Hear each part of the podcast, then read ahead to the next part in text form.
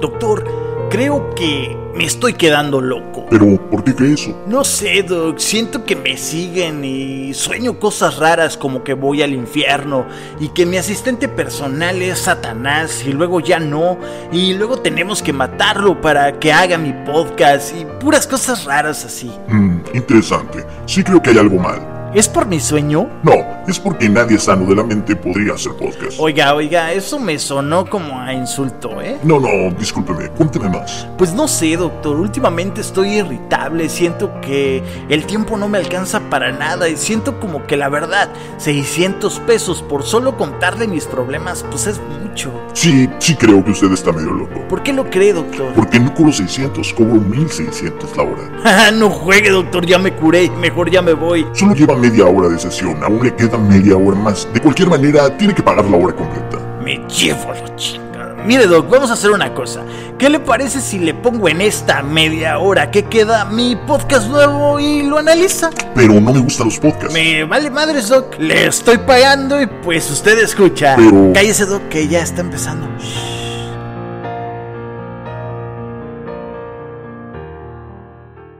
Desde las profundidades de la mente humana, la cual tiene más corrientes y zonas que el mismo universo. Estamos aquí para armar como si de un rompecabezas se tratara la mente humana, donde pieza mental por pieza mental formaremos este gran. Ya, ya, ya, ya. Mucho choro para comenzar este tema. Yo soy David Vadillo, el vampiro, y sean todos bienvenidos a este podcast de Hablemos de Metal, donde hablaremos del cuarto disco de La Doncella de Hierro, donde paso a paso iremos en esta media hora por cada pieza de la mente de esta gran banda y este gran disco. Agradecemos a Hell Satan Studio, a Hypocrisy México y a mis hermanos de Iron Maiden Fans Internacional. Recuerda que puedes escucharnos en nuestro canal oficial de YouTube Hypocrisy México. Por cierto, suscríbete si no lo has hecho. Puedes escucharnos también en Generación FM todos los martes a mediodía. Y les recordamos que pueden escucharnos en Spotify, Google Podcast, Evox y en iTunes. Y sin más show, arrancamos.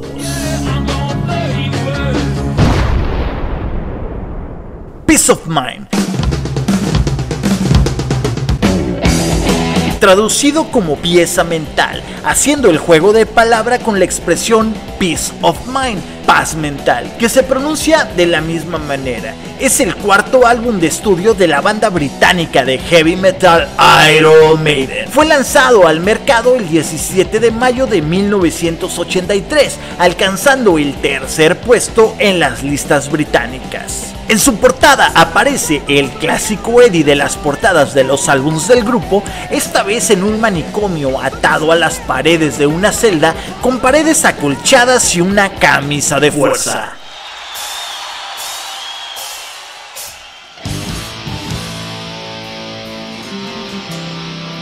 Comienza la gira más grande de Iron Maiden hasta esa fecha, War Peace Tour. Esta gira comenzó desde el 2 de mayo de 1983 hasta el 18 de diciembre de 1983 y recorrió 26 países incluyendo Estados Unidos y Canadá. En esta gira tocaron un total de 18 canciones en su setlist, aunque algunas fueron cambiando de país a país. Por ejemplo, Still Life, Phantom of the Opera y Prowler fueron retiradas de la lista de reproducción en los espectáculos de América del Norte. Y como dato bien curioso de esa gira en la fecha del tour del 7 de agosto en Indianápolis, una modelo que había sido recientemente elegida como Miss Metal como parte de una de las promociones de la radio fue invitado al escenario durante 22 Acacia Avenue. Bailó alrededor de Bruce Dickinson en un bikini, botas hasta las rodillas, largos guantes de PVC, sosteniendo un látigo y unas esposas colgando de su cinturón.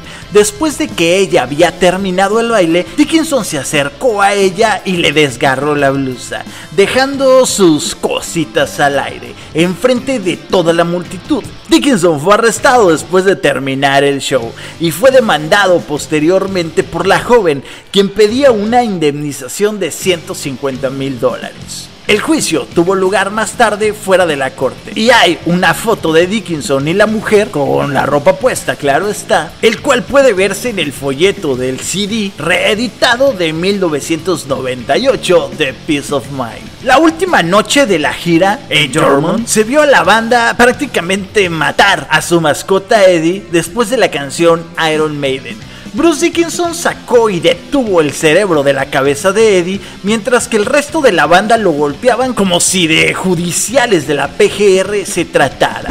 Señor vampiro, no puede hablar de los judiciales, porque pues si se enojan le pueden dar un levantón y unos tehuacanazos. Ok, Chimino, elimina esa parte.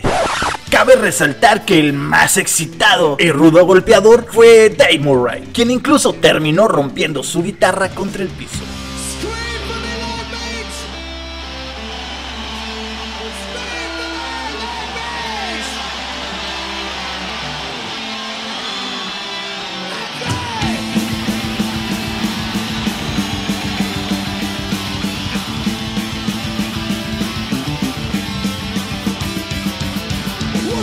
Gira sin duda marcó a la banda y los hizo ver lo grande que estaba llegando a ser la doncella en el mundo entero.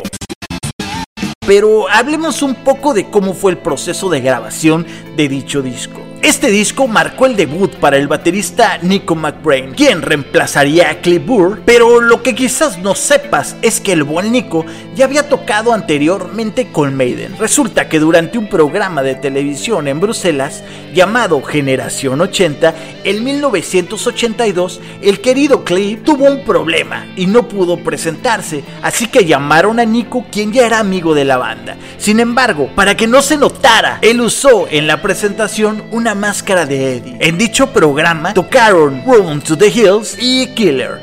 En este álbum, Eddie the Head pierde su abundante cabello y queda completamente rapado con la frente revelando los tornillos de metal que le sostienen la tapa de su cabeza, después de una clara lobotomía.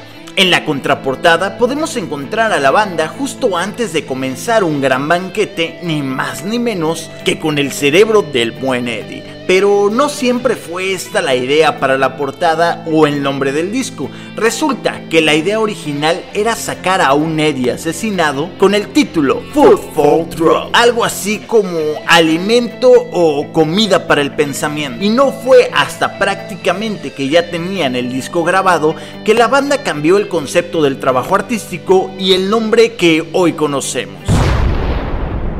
La grabación en este punto ya no fue difícil, pero las elecciones sí. Como primer sencillo sacarían Fly of Icarus.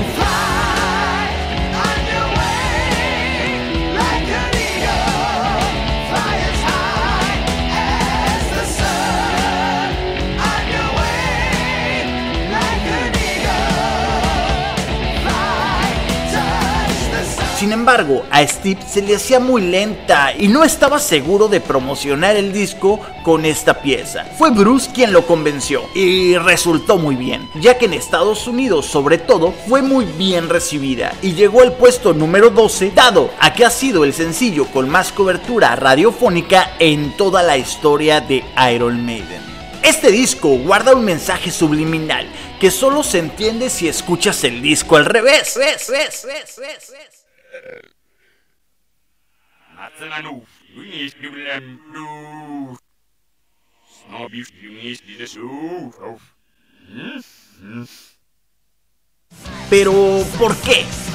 Sencillito, sencillito.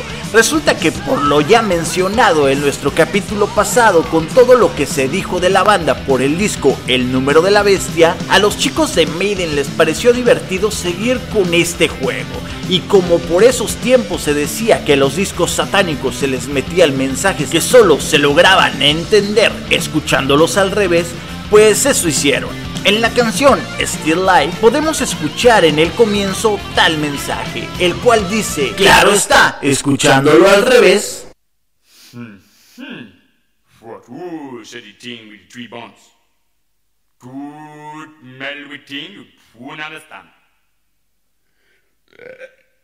O traducido para los que fueron a escuela de gobierno. ¿Ya va a empezar de elitista y clasista, señor vampiro? Oh, bueno, ya, Chimino, no me regañes. Mejor déjame decirles qué es lo que dice. Dice algo así como, oh, ¿qué dice un monstruo de tres cabezas? No digas cosas que no entiendes. Ay, señor vampiro, es usted un cochino. Oh, ya, Chimino, pues ¿qué quieres? También él cierra con un erupto. Solo traté de ser más realista. Y la voz, ni más ni menos, es la de Nico McBrain. Y bueno, con esa frase sin sentido, quisieron hacer un tipo de burla para la gente retrógrada que sin ningún fundamento los acusaba de satanistas. Y por si fuera poco para Nico, en el video oficial de la canción Fly of Icarus,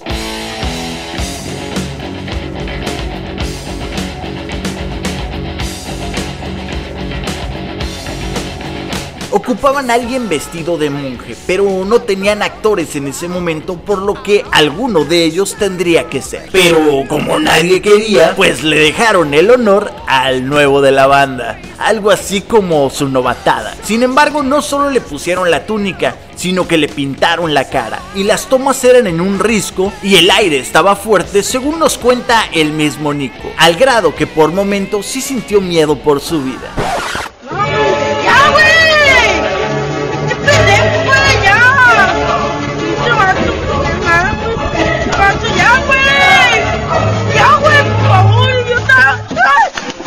Ah, te bañaste. Ese Nico es la mamada. Señor vampiro, no empiece de grosero. Mmm, que la chingada. Pues, Ok, ok. El segundo sencillo fue The Trooper, que no solo es una canción que inmortalizaría a la banda, sino que también sería una obra que a Derek Reese lo inmortalizaría igual. Esta es una de las portadas de Maiden que más se han versionificado y ha sido usada por fans desde Star Wars hasta de equipos de fútbol. Y debido a eso, no es sorpresa que la misma marca de la cerveza de la banda lleve este nombre.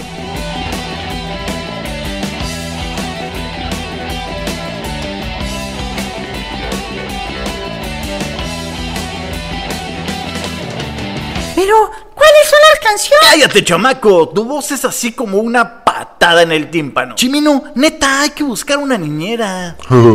es que lo admira, señor vampiro. Ok, ok, te contaré, chamaco, te contaré. Where Eagles There.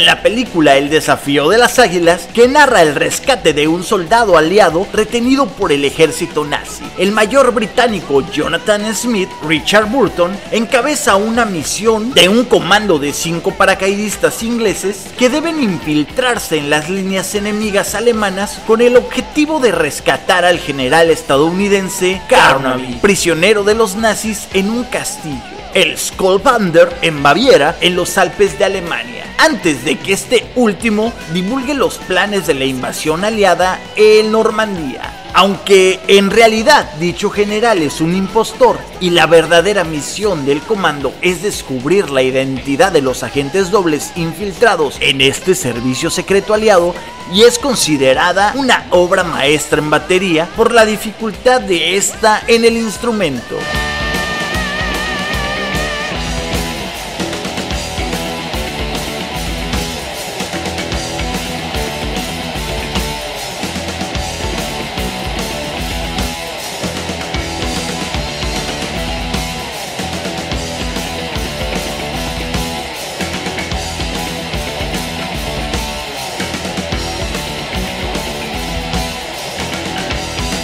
Revelation.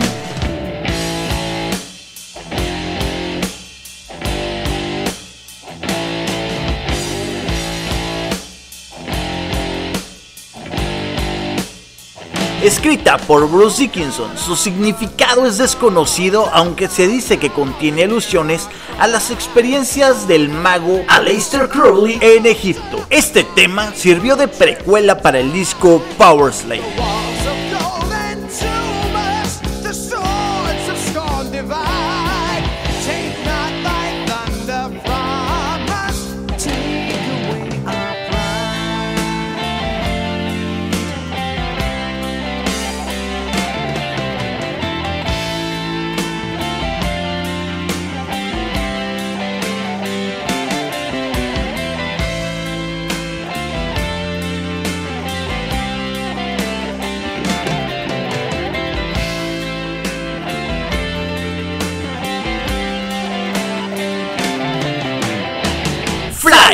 Icarus.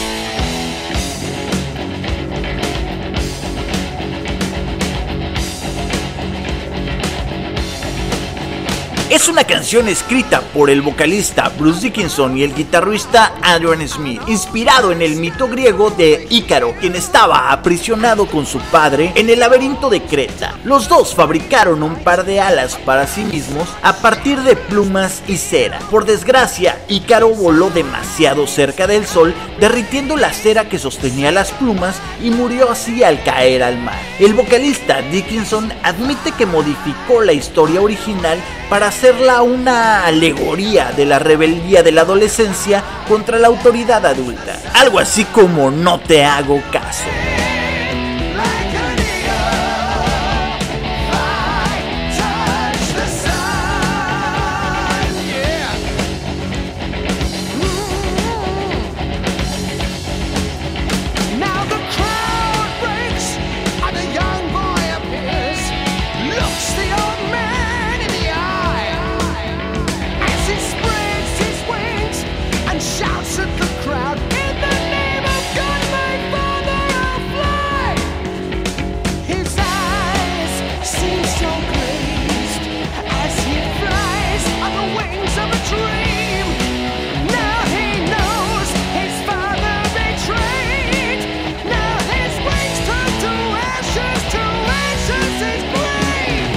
With your butt, son.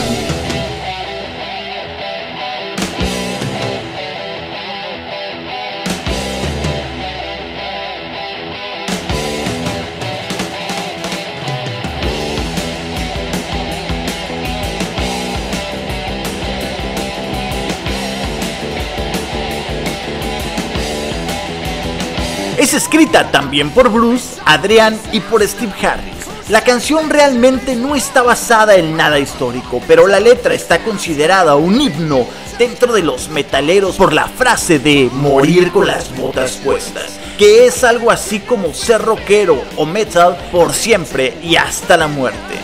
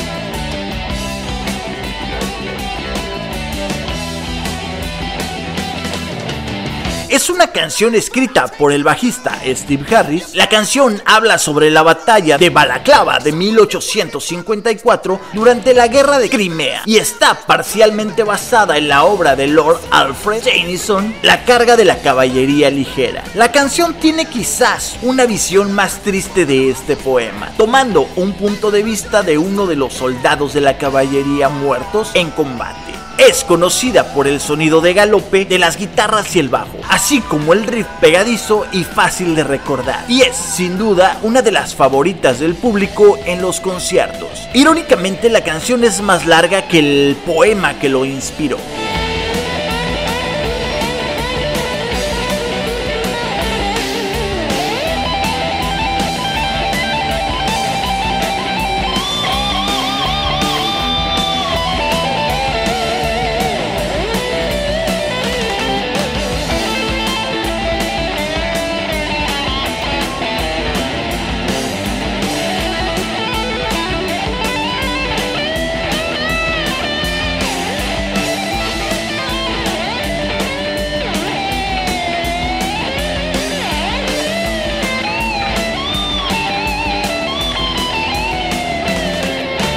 Still Life.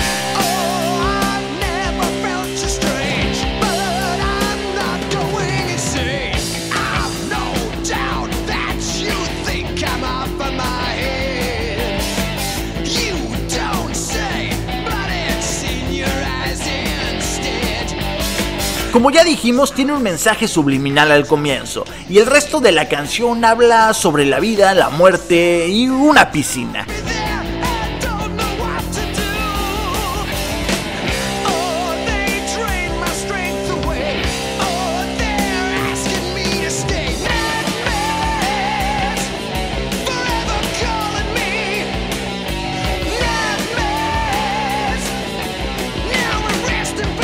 For Fire.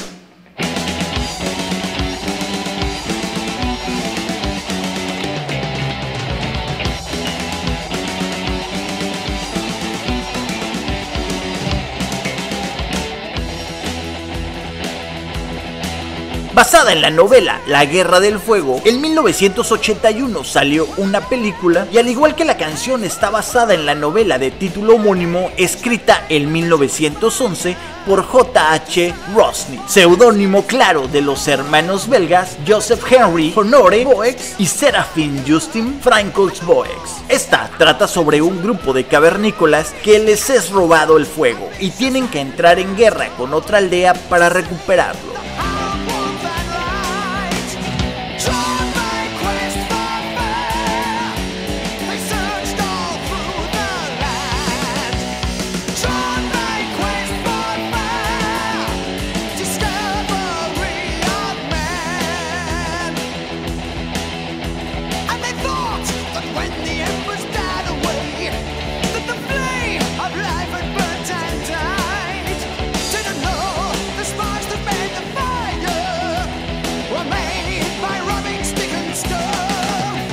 and a steel.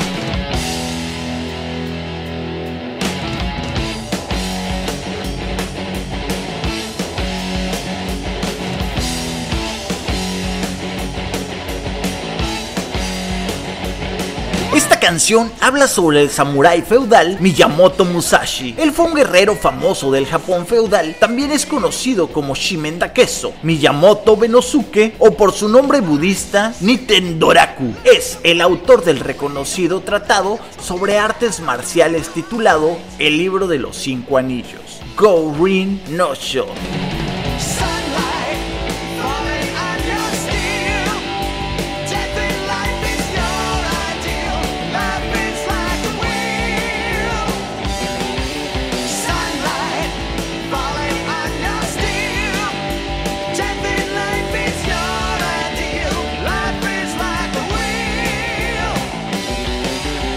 Para cerrar dejan To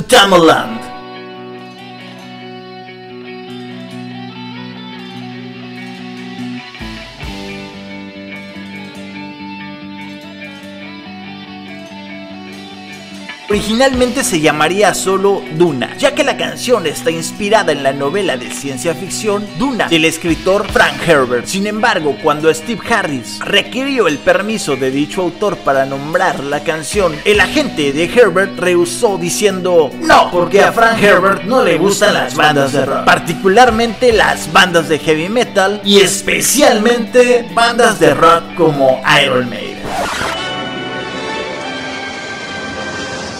Te preocupes, March. Al cabo que.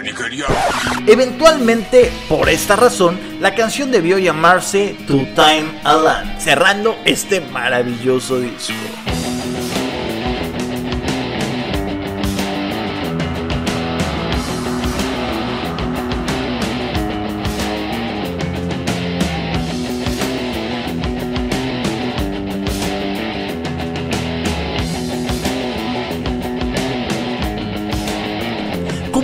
Curioso, esta canción solamente se tocó en vivo en el World Beast Tour, dando soporte al disco Peace of Mind. De ahí, nunca más fue tocada en una versión en vivo.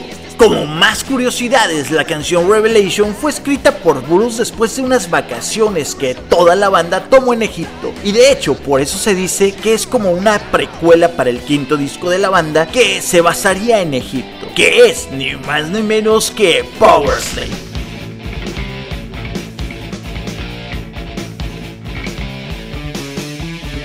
Pero eso ya será para la semana que entra. Espero disfrutaran este capítulo. Yo soy David Vadillo el vampiro. El regañón que está en los controles es el chimino. Ese soy yo. Y el mocoso latoso de la voz castrocita es su hijo. Agradezco a Hell Satan Studio, a Hypocrisy México, así como a mis compañeros de Iron Maiden Fans Internacional. Como este capítulo de Hablemos de Metal estuvo muy largo, no hay rolita de salida.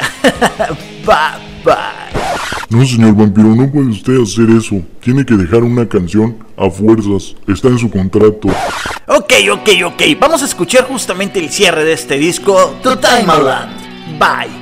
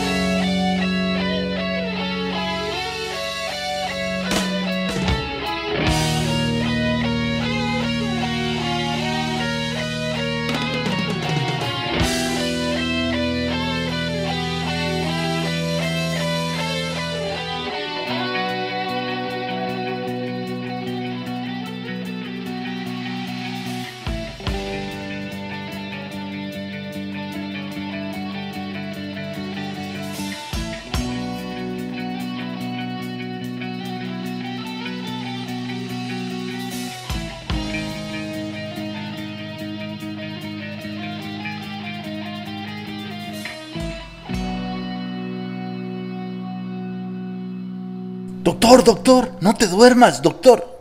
Se durmió, me voy sin pagar. Bye bye. Este podcast fue hecho en colaboración con Hell Satan Studio y con Crazy México y Iron Maiden Fans Internacional. Tradición, guion y voz principal hechas por David Badillo, el vampiro. Todos los derechos reservados.